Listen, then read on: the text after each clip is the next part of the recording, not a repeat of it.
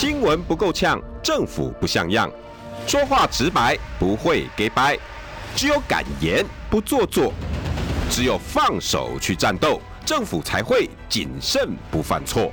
周一到周五晚上六点到七点，罗有志有话直说。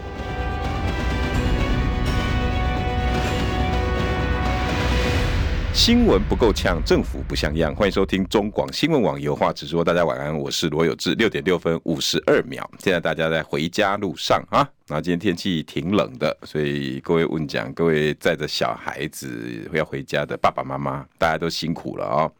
呃，今天邀请到的是非常帅气的一位老师。而且 他是初体验哦，不是不是广播初体验，上媒体上媒体大家听一天到晚看到他，可是他有一个初体验，拜票初体验。来，我邀请到的是前国安会秘书长杨永明老师，有志各位听众。当然，还有这个观众朋友，大家好，大家晚安。哇，这个声音呢，真的是标准广播声音。我是吗？OK，好听吗？好听吗？早上都帮唐香龙代班。如果好听哦，大家现在路上要不要叭叭两声啊？不不不不不不要不要不要不要不要不要！YouTube 大家可以帮我啊刷一排爱心，好不好？哎，真的声音好听哎，真的声音好听。谢谢谢谢谢谢。哎，杨老师，你现在决定参选大安区的国民党初选？是的。怎么感觉？政务官参选，哎、欸，好，哎、欸，这个就是国民党最想要的、最需要的啊。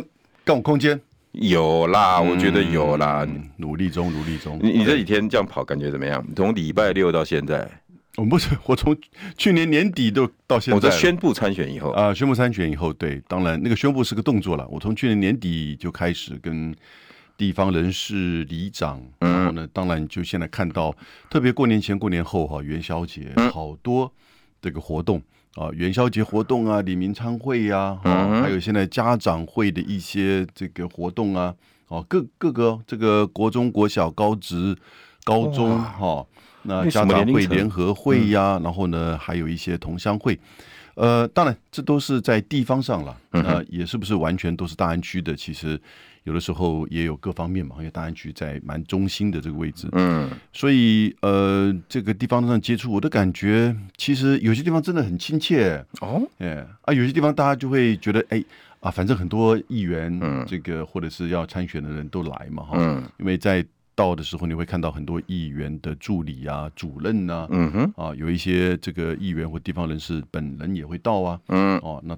然后我就是反正一定上台讲讲个话，然后这个讲话也不成问题啊。这个送个我的我的这个呃卫生纸面纸啦啊面纸啊文宣呐名片呐给大家，然后握个手，守大安保台湾，守大安保台湾。哎，杨老师，你为什么用这样子的 slogan 呢？啊，那就是我的专业嘛。对对对对，守大安。对啊，因为其实这个动念是差不多在去年五六月嗯啊，因为。我在离开政府之后，其实回到学校，但是长期也在媒体上做评论。对啊，我们大家都很熟悉你，很熟悉嘛。我们上这个一些电视的节目，中天的啦，TVBS 的啦。对，那我另外在网络很有自己的唐湘龙、郭正亮，然后自己的这个节目，嗯，大部分都是评论国际跟两岸。对，必须要讲，有志，我想大家听众观众也都很了解，这一两年哈，台湾变成这个区域的大热点。地缘政治的核心，哦、对这个热点不是风景热点啊，而是军事热点，哦、差那么多呢。对，风景热点可开心了。也就是说，特别在俄乌战争之后，嗯，哦，你看到去年二月二十四号，马上了，俄乌战争要满一年了，对不对？对对。所以那个时候感受很深刻。那在那个时候，老早已经在说，这个乌克兰之后，下一个就是台湾。国际上都这样看呐、啊。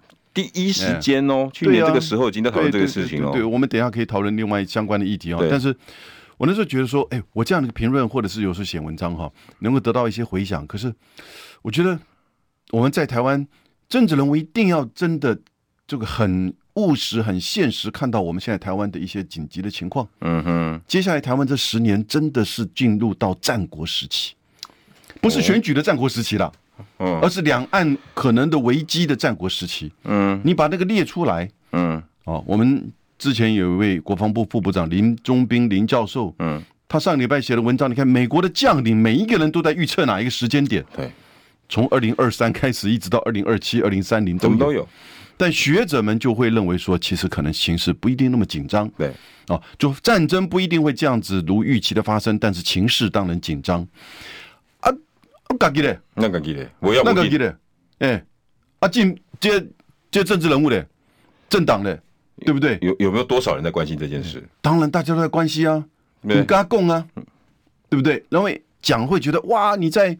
就是说，这个做什么样的大外宣呢、啊？大内宣呢、啊？还是说你怎么样的帮谁讲话、啊？还是谁的同路人、谁的自己人呢？对不对？快的神呢？嗯，但那个时候我发觉到，哎，其实原来郭台铭跟慈济都是同路人、自己人，我也蛮荣耀的。可是那个时候啊，就有一点，就是说，我觉得我自己自自己做过政务官嘛，哈，对，我觉得。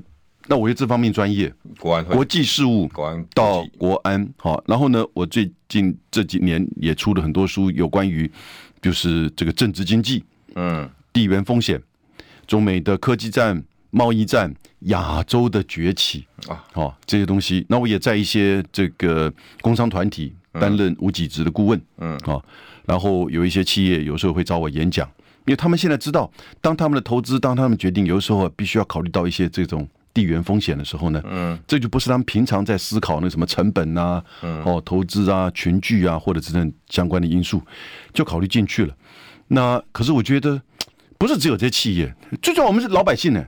我正想问你这个问题，对不对？你你你从上到下都走，你有没有感受温差差很大？哎，有，我跟你讲，老百姓好像哦啊很远，老百姓哦其实不是很远。我跟你讲很简单，你要坐计程车，叫计程车司机公关门，大家都怎样？哦，你你有看开干过？哦，当然了。哦，对不？大家都知道。杨老师，我点来看你节目啊，你根本弄丢。我在想，我刚才想说，哎呦，那我这个洗脑成功还蛮厉害的呢。不是，不是。其实大家有一些观点比我还深刻。哦，真的吗？对啊。然后呢，会注意到这些问题。嗯，哦，那只不过是呃，人一多的时候，也许大家不讲话，或者是忙自己的事情。但车子里面都不一样，两个人。可是你在看 YouTube 啊，或者是说看这些电视节目的时候，你怎么会不关心自己台湾的事情呢？当然，当然会知道嘛。嗯、那可是，一般的朋友们呢，你的影响力有限。嗯，所以跟我坐计程车的时候，大家会跟我讲，为什么大家觉得我好像有影响力？嗯。我其实也只有上有志的节目的时候能够讲一讲而已，没有没有，对不对？所以这个给你什么样的？那这个时候我大概去年五六月的时候哈，我想说，呃，这怎么办呢？那我就跟陈文倩，嗯啊，我跟文倩姐聊天，也是我们流行网主持人，对，他就说啊，有明，你去选立委啊，啊，对不对？他看到你忧心，我就有这样子的一个动念。那从那个时候开始，然后呢，到。这个就是去年年底选举结束之后，嗯，那我看到哎，林奕华高升去做副市长，对。那我因为在大安区从师大附中到台大，嗯，哦，求学、教书、工作、居住，其实快四十年，哦，那中间当然有去当兵啊，有出国念书啊，哈，这样子的时间，但是都在大安区。哦，那所以呢，实打实，呃，我就觉得我这样子这个这个时间点哈，嗯。我觉得其实这是我的专业，也是我的使命。这一块就必须要杨老师出来讲，因为大家各个各个立委好像都有自己的关心的点，但大部分都是卡在那种你你你骂我啦，我我叫你啦，是是是，可是很少人在国安国际这一块用心。不只是国家安全了哈，或者是两岸的议题，其实还有你光现在经济，你看我们台湾什么经济政策？看他几难能，是啊。啊，科技的，那起码护国神山呗，招到给啊，啊，都要吵来吵去，对不对？然后呢，你说能源呢？嗯，我们能源够稳定吗？是不是？你的碳税问题。嗯，原来民进党这个反核，嗯，是不是为了要让这些什么什么业者变成光电业者，都去做绿能呢？嗯，对不对？色情业者变成光电业者了，光电大亨呐。然后我们的官员还在里头，跟他们搅和在一起。是啊，哎，那反核是为这个东西？我想当然应该不是吧？可是你看有这样子的。这种政商勾结，然后呢的这种共生关系跟结构在这个里面，对不对？那我觉得有的时候我们去揭弊哈，这个很重要。但是真正的其实是个政策，嗯，好。那我们跟美国怎么样去真的推动那个贸易协定？嗯，哦，因为以前那个台日渔业协定哦，嗯，是是我在主推的，哦。然后那个时候提了东海和平倡议，然后呢和日本去谈了这个台日渔业协议，嗯，十八年十七次都没有成功，最后我们把它推成功。当然，那是在很多大的环境跟许多的因素之下。嗯，哦。然后呢，呃，我在的时候呢，我们也推就是羽田跟松山的直航。哦，这个重要，对不对？同时，我们也去推松山跟虹桥，上海虹桥。嗯，还有呢，首尔这个金浦。的红这个直航，所以你就看到这个东北亚的四个城市首都城市的这个直航，哦，那那上海啊以及上海了，所以这一些的这个工作，人民是要真的议题啊，要真的可看到的东西。我们那个时候推 ECFA，对不对？到现在早收清单还是相当的受惠，对不对？那。然后呢，那那个时候只不过是在两岸关系稍微这个回春，然后呢，在整个区域又因为两岸关系稳定，美国、日本反而是加大力度的跟我们进行关心关系的这个推进跟合作，两边就一直在比说谁对台湾好。对对对啊，你卖公卖公八行，你讲这大陆客来，我们这些计程车司机、餐饮业者，对不对？在疫情前。跟现在的这个薪资的收入差啊，这。差嘴啊，对不对？我们在二零一九，二零一九事实上陆客的团客已经不多了，对，但是当时还是有将近两百七十万，整个国际来台湾的观光客有一千两百万，嗯，而现在今年开始了，对不对？我们现在的这个交通部观光局设定的目标不是很有野心，只有呃希望六百万观光客，一百万大陆客，嗯，哎。啊！可是，一百万大陆客等到现在，人家提出来十六个这个直航的这个点，嗯，我们也还没有回复人家，对，然后还还去骂这个夏立言，你跑到这个大陆去附和什么？附和对方的这个说法啊，这个讲说教，所以我是觉得这个这些经济面的东西，我们当然是关注的重点，但现在比较紧急的啊，台湾安全，嗯啊，台湾安全，那当然还有国家的发展。那两岸的关系会影响到我们呢？当然，嗯，所以你这个 slogan 是有双关的，对不对？守大安，守大安，除了除了大安区之外，你守的是国家大安。对，哦，大安立委，所以我要做大安立委，两个两个意义，三个意义，三个意义，人民安康，哦，台湾安全，哦，国家安定，国家安定，哦，所以守大安，那个安就有三个意思。对，那人民安康，国家安全，这个。台湾安全，国家安定，我在里面都有经验，也都有我的专业，嗯，哦，所以呢，过去特别就是说做政务官到我这些专业的时候呢，以及我做这些工商团体的顾问的时候呢，其实这些都是相关的，所以呃，我其实 出来选立委很辛苦，你知道吗？哈，知道啊，我正在问你说最近有什么？其实我现在做学术或做这些这个媒体，但是呢，我是觉得。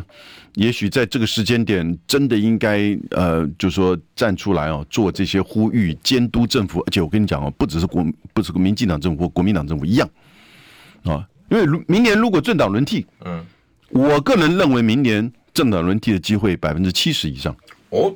这么高，哎，这个我觉得台湾人民的选择很清楚，因为你一个八年的执政已经到现在这个迷迷茫茫，没有什么东西嘛，嗯，对不对？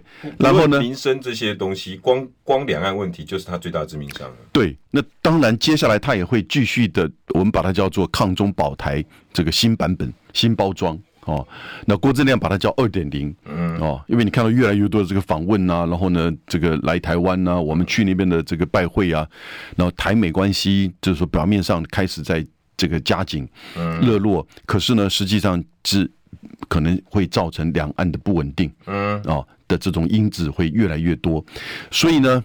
呃，你就看到会从今年开始，就是因为大架构其实是中美对抗嘛。嗯。中国跟美国已经是走向这个不归路了，这个是一定会对抗。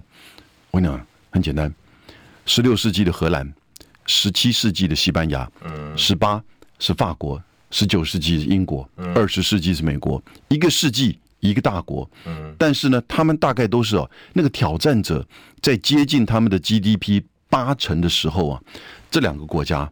哦，这个老大跟这个老二啊，就会开始，就在那个时候开始，就会必注定的要走向最后的冲突。休息。然后呢，对，也就是说，在那个冲突，在那一段时间呢，他们的冲突就是一场大战。嗯。啊，一场方面一场大战。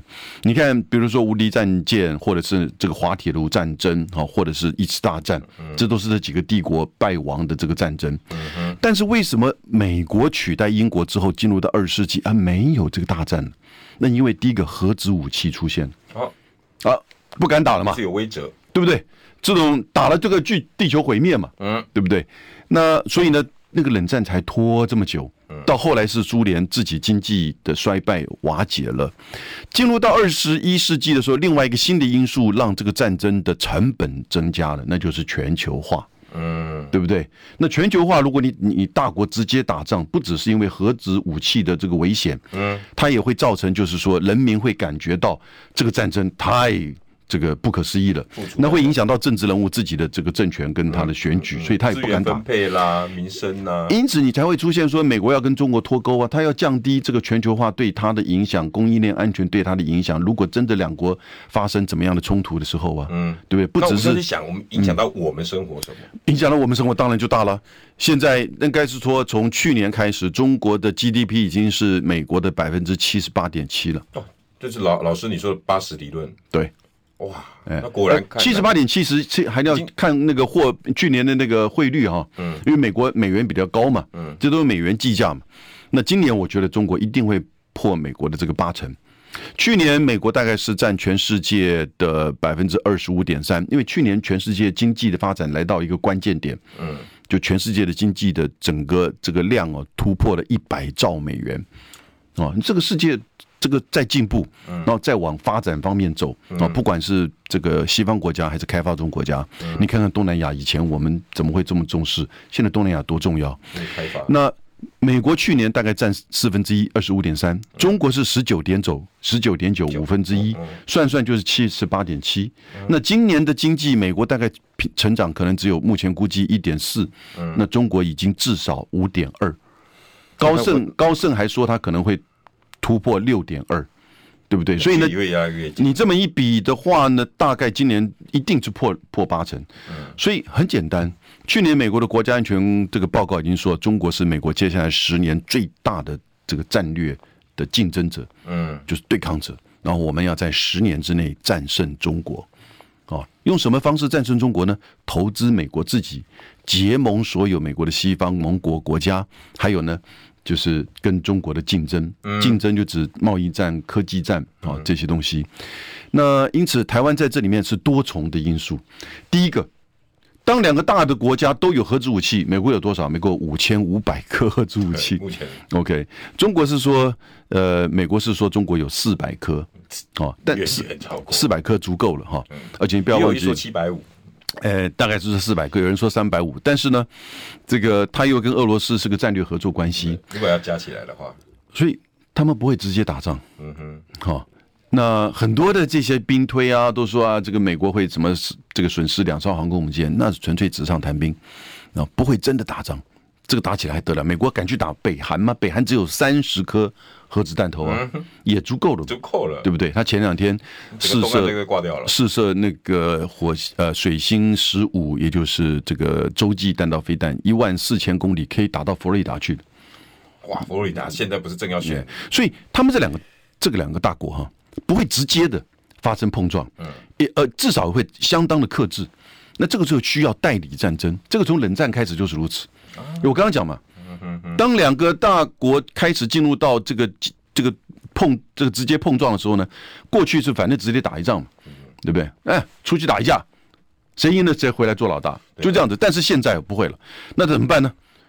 用代理战争消耗你，然后呢，让你整个衰落哦。所以说，俄乌战争就是最最明显的一个。俄乌战争就是一个代理战争。啊、哦，那个时候苏联去打阿富汗也是个代理战争。嗯，美国去打那些反恐战争，是因为他被恐怖主义攻击。嗯，哦，所以但是也消耗了美国了。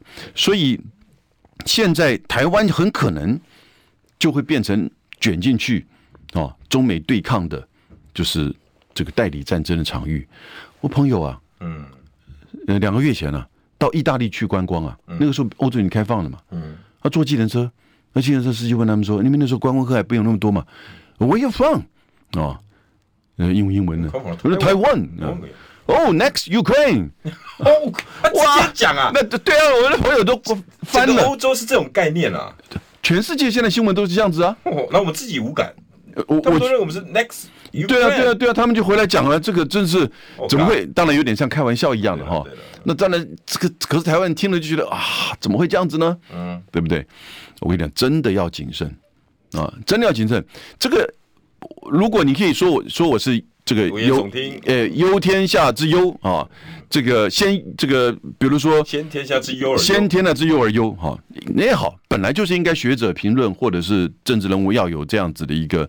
这种就是说往前往前看啊的这样子的一个态度，但是呢，这已经不要我们往前看了，这已经媒体都在讲了，国际的媒体都在这么说了，嗯，对不对？今天还有一个人自己直接讲出来，那当然不是他自己讲的啦，嗯，是广播主持人讲。这当然，待会儿我们我们一定要再谈。是那第二个，因为老师你在你的文宣上一个叫做首大案，你刚讲清楚了，对不对？其实有三层意义，保台湾呢？你用这个三个字保台湾，那很常见啊。民进党也在保台湾啊。啊，虽然我我们讲真正的保台湾呢，嗯，对不对？哦，也就是说，其实保台湾要从经济面要怎么保？哦，科技面、能源面、安全面以及国家面。哦，你不像民进党，他只专注在抗中，然后保台，然后保台是一种价值，一种民族意识。对，你是从经济。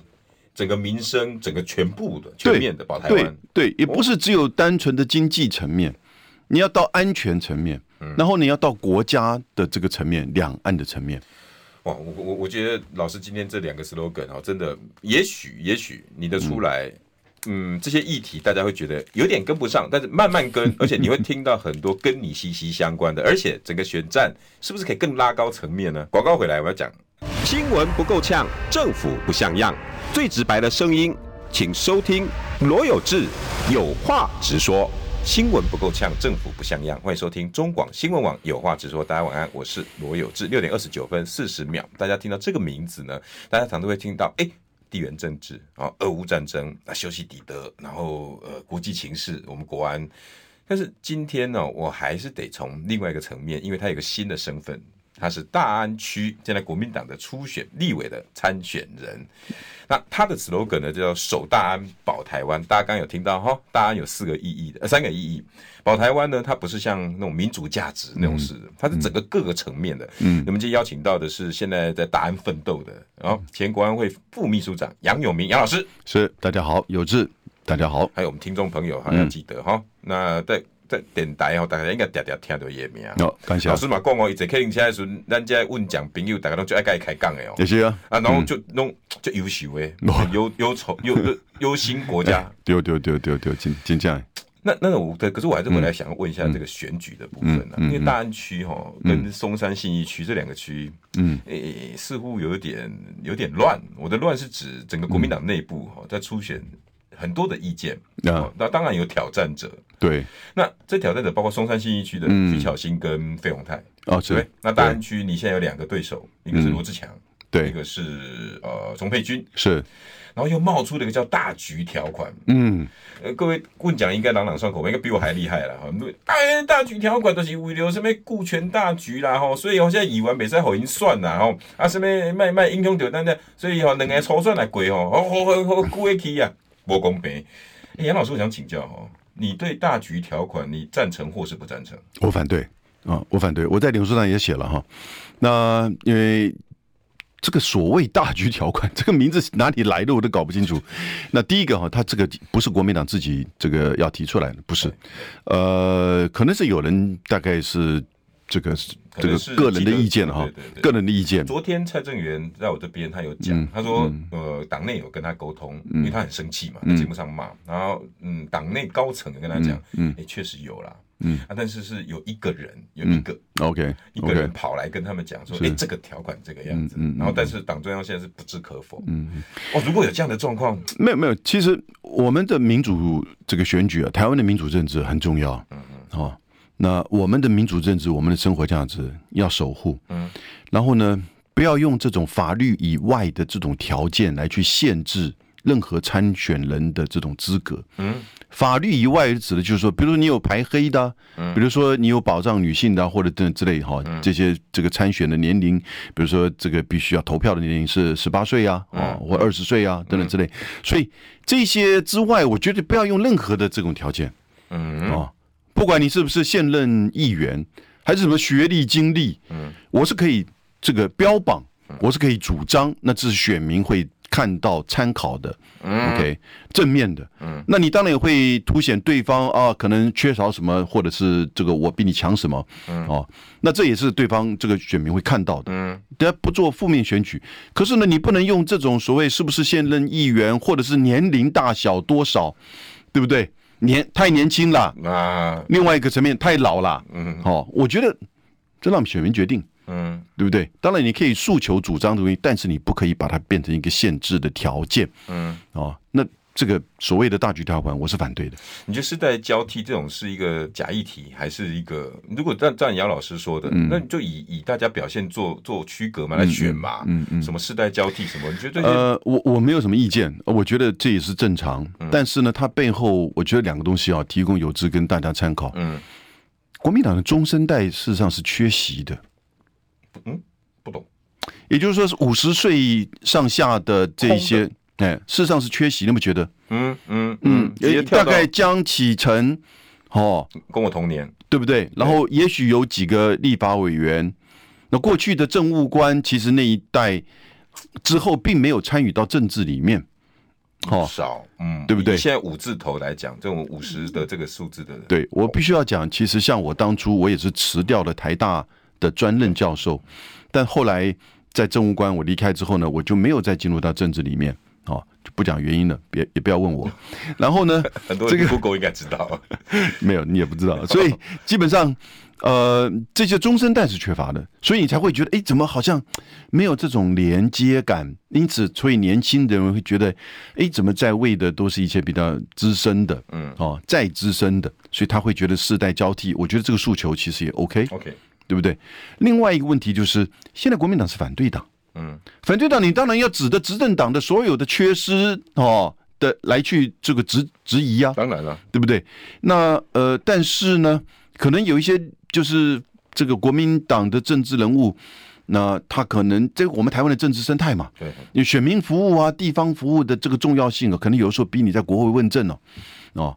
就觉得可能它的重要性是一样的，嗯，因为我们的选区哦，立法委员是单一小选区，对，然后议员呢是这个单一选区多席次，多席次的，嗯，所以议员的选区比可能比立委还要大，对，OK，那这样子的情况，议员就会觉得说，他有时候特别在台北市，因为媒体的这个方便哈，他如果有这种接臂的，然后。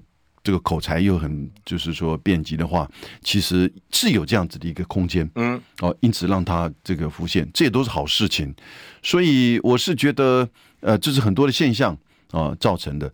那但是另外一个层面而言，如果我们明年明年国民党回来执政的时候呢，其实这个接弊的这个声音呢，又会转到民进党那边去了。对，我举例而言，以前那个谁，管碧玲哦，陈廷飞，嗯，又给不很猛的，对不？哦，管碧玲还我学姐，你知道吗？我在做新闻局长的时候，哇，他这个对我是没有什么留。还有刚刚在这个位置的钟嘉宾，他刚离开，还跟我，哎，刚帮我跟学长问候一下。对对对对，嘉宾是学弟啊，嘉宾是我学弟，哈，所以呃，我跟林家龙同班同学。哦，所以呢，等到那个时候，其实媒体可能要追的就是说，哎，你执政者掌握权力者，你的政策，你的这些个人啊的问题啊，有道理，对不对？所以。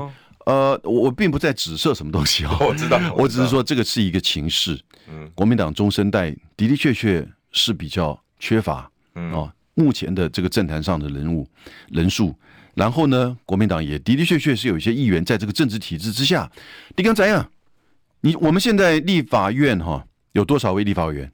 一百一十三位，嗯，你知道市长以上的政务官有几位？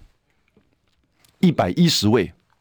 哇！因为我们有三十二个部会，一个部会有一个部长、两个次长，就九十六个啦。对对，再加上九个政务委员、院长、副院长、秘书长、副秘书长、发言人啊，起码发言了博啊。嗯，所以 一百零九个，对不对？大概一百一十个了。嗯，一百一十三对一百一十，那你希望我们的立法委员要什么样的条件去监督哦？嗯，去真正的这个要求怎么样的政策执行？嗯，而这个一百一十三个立法委员里面，其实选出来区域立委选出来只有七十三个，对，其他是不分区和原住民，对，哦。那这个七十三个立法委员里面，我算了一下哈，这个很简单，你去算一下，因为七十三并不多，有三十九个是议员出身。哦，那从地方七十三个有三十九个是议员出身，嗯，而是现在哦，嗯，这里面二十八个是民进党，十一个是国民党，我想接下来可能会更多。所以这个已经是势在必行的，不，这是一个现象啦，也就是说我们的选举制度变成这样的呈现。广回来，我们要继续讨论。新闻不够呛，政府不像样。最直白的声音，请收听罗有志有话直说。新闻不够呛，政府不像样。欢迎收听中广新闻网有话直说。大家晚安，我是罗有志。今天邀请到的是我们非常熟悉的名字啊，但是现在新的身份在大安区要进行国民党的初选。是杨永明老师，我是杨永明老师。我那我这个免不了了哈，嗯、在各个节目一定会问的啦，因为选举就有对手，嗯，有对手呢就要互相。比拼一下，嗯，你怎么看你现在潜在的两个初选对手？一个叫罗志强，嗯啊，那他他一定也是现在风暴里面嘛。之前人家说他跑来跑去，这是他的他的本命宿命。钟佩君，因为钟佩君就是像老师说，他他在整个大选大选区里面，他他自己经营的也也也挺认真啊，所以他自己也觉得我我可以啊，我我可以这这样子这样做啊。像林奕华的议题哦，大安其实也是话题中心。对，老师这两个对手你怎么比拼？但包括你自己，你有什么区隔性啊？我跟他们区隔性其实比较明显的哈。第一个，我大概年龄大他们一点。嗯，我是赚中生代参政参政嘛哈。嗯，专业参政，所以我是政务官参政。嗯，那而且我觉得我的专业符合现在台湾眼前啊需要的，特别就是国际事务对啊与国家安全。那呃，志强当然。他在媒体经营呢，以及议题的这个掌握，他就是空战总司令，很精准，哎，很精准，没有错。那媒体跟他在网络上，以及就是说，在这个泛蓝这边的他的粉丝啊支持者，也几年下来就看到他的这些言行，记得很一致。嗯，那这些当然他的支持者也都伴随着他走过来。那我们看到媒体呢也报道的有相当多，因为媒体总是有报道出来有人看，然后有一定的点击率，那当然这就是这个就是说一个新闻嘛。对，那这是他空战总司令的这个强处，我真的是。觉得他很厉害，哎，得去学习一下。对，那这个这个佩君的话呢？哎，他有没有比我高啊？哎，我每次都觉得他有没有比我高，但我真的很高哎。他他一百七有没有？他一百七十二，那所以所以呃还好了，还好了。我们都都都穿球鞋的话，那这个呃佩君是第二。呃，连任那第一次连任，就第现在是第二任。我觉得他也很，他也有他的这个冲劲。在从委员萧杰开始的时候，许多的场合，他也都会就是说的亲自出席很多的这个场合，然后跟大家问好，都看得到。老师，你个人呢？你这这阵子这样跑。哎，会不会不习惯呢？因为你政务官很少，以前没除了帮忙拜票有啦，有吧？嗯嗯。那自己下去，那闻的味道也不一样。呃，当然不一样了，对不对？对哈。可是呢，我第一个我觉得大安区哈，真的还比较水准比较齐一点哦。那大家。嗯，感觉上你对你的态度都了解，然后有些人认识，甚至会跟你合照、握手。然后有些人可能就会比较含蓄一点，然后会拿了东西跟你点个头。我觉得这都很好。那到目前为止，我还没有任何嗯太过于负面的这种感受。那那就是让我觉得，哎，其实跑地方啊，跟大家接触啊，有人会跟你讲一些哎他的建议啊，啊，这当然因为都时间不够的关系哦，那边。这个比较长的听，那但是呢，就知道说，哎，地方的民意的观点哈，其实回馈什么？这个回馈，比如说啊，知道你啊，啊，你讲的东西 不错啊，然后呢，啊，你出来呀，啊，这样子辛苦哦，然后或者会说，哎，好哎，这个这个需要国际观的学者出来，需要哎，然后有的时候说，这个就当然就就会。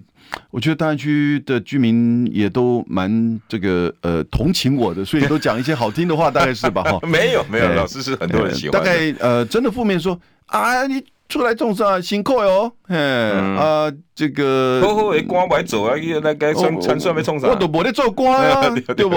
嗯，对啊，所以大家还会有那个印象啊，这就不算负面了。我觉得，我觉得其实还不了解你了，我其实还蛮呃这个享受其中的，我享受，Yeah，不辛苦吗？哇，很辛苦呀，嗯，完全不辛苦，因为呃有了这个早上。睡到起来的时候，觉得哇，这个身体有一点要 硬硬的。对，因为八点钟又要去赶场子嘛，哈。然后这个或者有的有有一个有的时候还有这么早的行程啊？呃，八点钟是这节目了。然后呢，这个有现在有一个场子是七点钟，哦。然后呢，这个比如说公祭哦，但通常不会那么早。比如说送车，哎，送车。现在很多自强活动很直接，那个送车的 很直接。我这个有有有里长问我说：“啊，你别来送车不？”我说：“哦好啊，你供的我点来啊。”又很好玩的，其实 第一线跟这些对对对乡亲们接触。对，你你会怕站吗？因为之前呃，老师我知道你不太想谈这，但是还是难免问。大安的罗志祥跟钟佩君之前有一点点的那种，大家你知道吧？哈嗯，呃，钟佩君就是说，罗志祥啊，那你也有四个。我以后我不会不会做这些，你怕战吗？我第一个觉得政治职务不是这种盘中的餐点，嗯，你不可以把它当做囊中之物，哦，你也不可以来去这个所谓怎么样分配，嗯哼，我觉得这个是一个很重要，你因为政治职务的最关怀的还是人民的需求嘛，大同意，对不对？完全同意，哦，你要重点是人民的需求，嗯，而不是职位的。这种分配，或者是这种私相授受，嗯，对不对？我那当然，这个话讲的重了一点，可是也许应该让大家看到从政的人怎么样是看到人民的需求，而且卖锤的供年了，嗯，哈，特别现在民进党的一些，嗯，我们现在感受这么深刻，对不对？那取得供，然后呢，事实上这个都是五星市长，呃，就弄出来的体育场、体育馆。变得这个样子，然后极度的夸张的给钱酬庸，嗯，的桃园嘛，对啊，然后自己论文被撤销，学位被撤销，还升官，那也是我的学弟了，哇，所以，所以我觉得我们一定要从民进党的这些作为当中哈，他怎么取得政权，他怎么取得被在媒体上捧，然后呢，结果怎么样从神坛掉下来。那怎么样？其实看似跟人民接近，但实际上背地里面又做了什么事？这个东西其实哈，那如果我们自己都把政治职位当成一种好像是这个我要去争取，是我要去呃这个成为怎么样的一个这种职位？嗯，因为我自己做过政务官，嗯，我自己做过政务官。嗯那我做政务官，其实我每天在想，哎，我怎么样的政策能够真正能够回应人民的需求，或者是这个行业领域的需要？嗯，我那时候做新闻局长的时候，台湾的电影，哦，那个时候这个鸡排英雄赛德克巴莱，看哦，然后呢，都在我的任内。哇，好棒！所以我我很 lucky，那个时候票房还蛮高的。是啊，但我在想说，怎么样让这个更好的协助补助的方案？哦，让它能够更持续下去，但是这个当然很大的这个挑战。嗯，然后呢，我那个时候在想，哎，怎么样让更多的这个电视新闻报道更多比例的哈的国际新闻？嗯，因为我觉得台湾的新闻国际新闻的比例真的不多哦，相较于过去现在是多了一些，但是呢，以前真的这个很少，现在也是如此。所以呃，比较是这个层面，那但是有也有遗憾的是，还是有些没办法做到。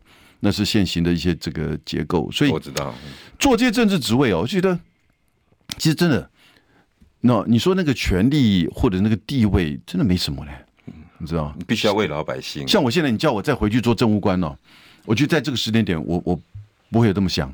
为什么？我觉得现在我做，如果能够做立法委员，我能够，而且区域的立法委员能够自主的告诉大家，美国的议长麦卡锡啊，你给你都卖来好不？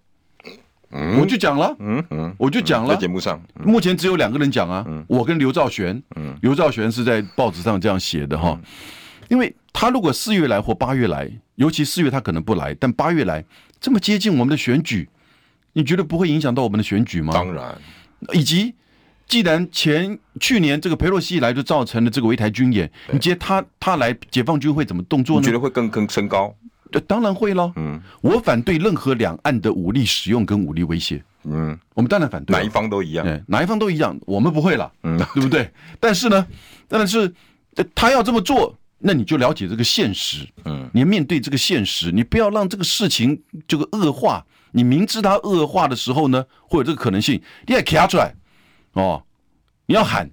至少引起大家的这个注意，嗯，所以在眼前，我觉得台湾面临到就是中美对抗、两岸关系哦，以及我们这个经济跟供应链、电科技这样子受到拉扯的时候呢，那我们但是适当将近有一半的这个贸易是和中国大陆往来的，嗯，对不对？那个依存度越来越高。在这个时间点，我觉得我去做政务官哦，我只是也许把我那个领域的政策做好，但是呢，我觉得立法委员的角度啊，更能够引起一些议题的关注。哦，所以这场这场的初选里面，跟麦卡锡 say no 会是你的一个小主轴吗？我当然会了。哦，很好。哎，那今天这个题目还是得麻烦老师的专业。是拜登的毁台计划，我听众朋友，我简单用三十秒跟各位说。是，嗯。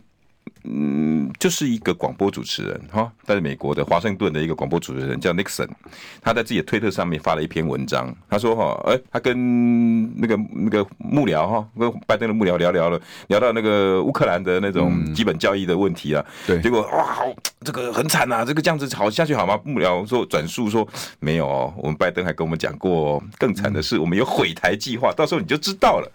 我天哪！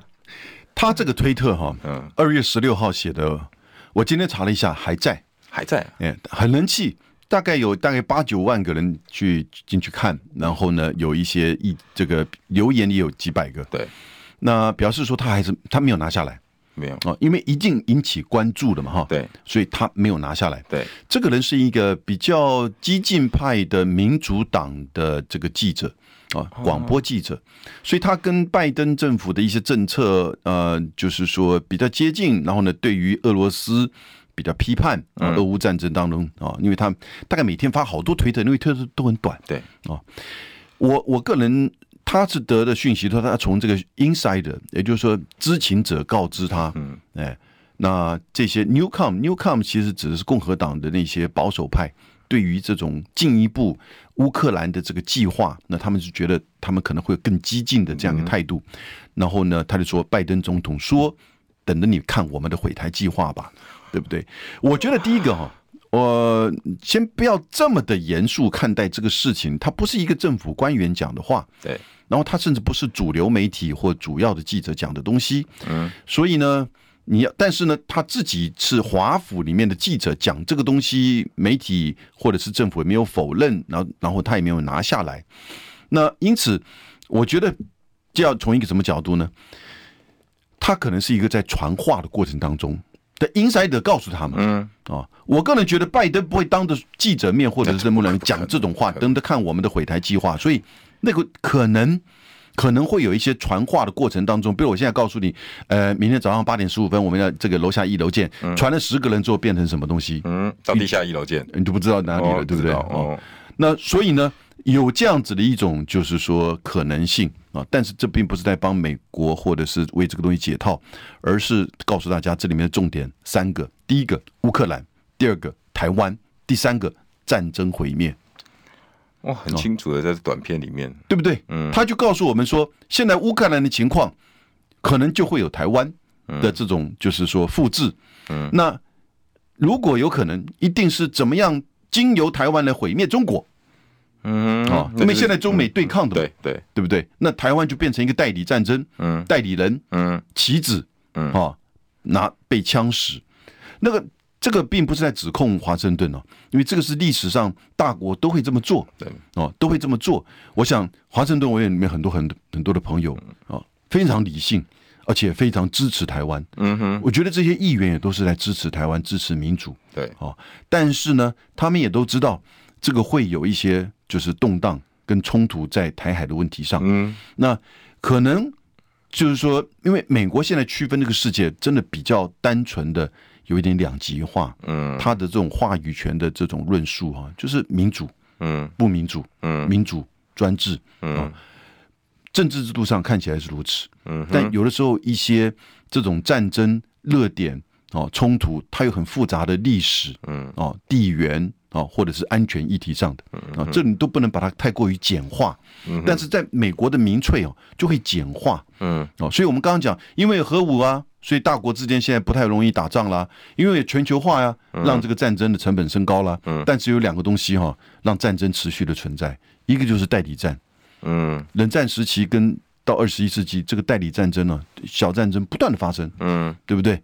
第二个，民粹的这种就是说影响跟压力哈，会使得决策者、政治人物啊，可能会在压力之下去去采取一些这个非理性的哦，或者是说像这一次这个气球事件，嗯啊，你知道刚开始的时候，其实如果大家比较了解的话，刚开始拜登是想要大事化小，对。对，但后来这个民粹没办法，因为他被共和党骂得很凶了。嗯，CNN 每天在播啊，就美国人自己开玩笑，你看美国怎么还是美国强大？美国呢？这个上一次是看到 CNN 不断的在播我们从阿富汗的撤军的那种惨象，呃，现在没看到一个中国的间谍气球在上面飘，嗯，飘过美国，都没反应，对不对？所以他最后还是把它打下来。嗯，那不管这个决策是不是正确，他是在明确的压力、民意。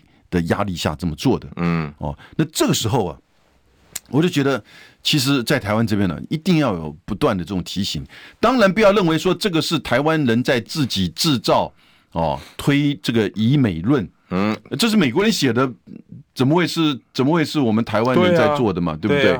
哦，所以呢，这个时候要讨论，讨论的比较引起关注，就是说，也许你真的去美国确认一下，嗯，拜登真的会这么说吗？嗯，对不对？哦，那当然，我觉得美国官方会觉得说这个东西不值得回应。嗯，哦，那个媒小报小媒体写的东西，我难一天到晚就回应。可是背后的意义很重要了。但我们这边很紧张啊。对啊，对不对？然后国我们外交部自己跳出来，呃，自己跳出来，没有这回事。你们这些人都是都是中国同路人，嗯，能故意要制造台湾的动荡。这个其实啊，就不太像外交部了。好。你外交部要说这个，应该美国的这些媒体哈的这个说法，其实各式各样都有。你不能把一些这种谣言，或者是你你觉得是一些传言，把它当信以为真。也许你就带过去，或者等待。杨老师，你的工作一环哦。但是你你会这样子去马上断章取义，或者是直接坚决说不实言论？你你当时会这样处理吗？在国安会的时候，我们第一个是要去查证呢，对吗？对不对？你有没有管道去查证？我们的驻美代表处可以去查证呢。嗯。嗯，Mr. Nixon，嗯，请问你的来源是什么？嗯，我我去查媒体啊，都没有报道，嗯哼，都没有报道，就只有他，哎，就只有他，嗯，那他也没有拿下来，嗯，你代表出去查证一下，去问一下嘛，嗯，是不是？那他说啊，这个呃消息来源不可以透露，这个怎么样？你就让他讲一下嘛，嗯，对不对？哦，那但是也许你会反而讲了之后更扩大，但是这个治理本你不一定要公开嘛。但你让你的这个我们政府部门知道这里到底怎么回事，然后我们就因应有本啊，嗯，对不对？那也不要去责怪自己国内的大家关心台湾的安全，难道是错误的吗？对啊，对不对？所以现在的政府在处理这种国际两岸局势这种不专业，搞错对象，搞错对象，嗯哦，而且还呢还骂自己人，对不对？哦，那就跟夏立言去大陆建了一个这个沟通的管道，哎，就要把他骂的说是这个同路人。对不对？现场大家听到的声音哈，是呃国际专家，也是前国安会副秘书长杨永明老师。那现在呢还在大安区，现在要在进行奋斗。各位问讲哈，下定啊都得杨老师哦，记得要盖开杠，哎，赛不？感谢当然啊，大安的部分哈，嗯，大家加油。